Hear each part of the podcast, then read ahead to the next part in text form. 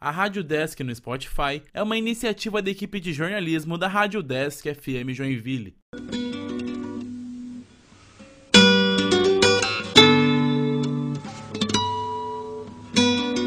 Yeah.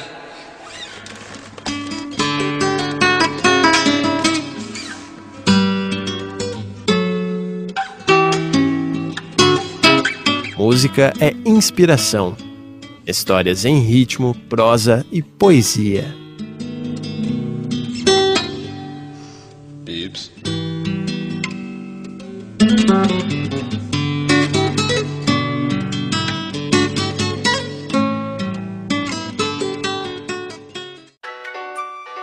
Em 1976, Elis Regina lançava seu álbum intitulado Falso Brilhante.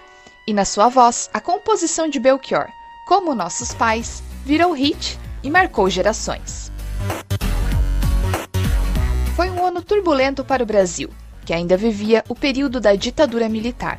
Também foi nesse ano em que morreu dois dos nossos ex-presidentes mais lembrados, Juscelino Kubitschek, em um acidente de carro, e João Goulart, mais conhecido como Jango, devido a um ataque cardíaco. Nesse contexto, como nossos pais, traz a efervescência da época marcada pela repressão. O sentimento de angústia expresso na música revela uma juventude frustrada, que, presa nas morais e nos mesmos ídolos da geração passada, agora é proibida de viver a liberdade, de produzir arte e questionar suas próprias relações com a sociedade. No trecho Por isso cuidado meu bem, há perigo na esquina, expressa um aviso sobre um perigo que paira sobre a juventude. Seguindo na mesma estrofe, eles venceram, e o sinal está fechado para nós, que somos jovens, revela a juventude que tenta resistir, mas está estagnada em um Brasil que vive como nossos pais.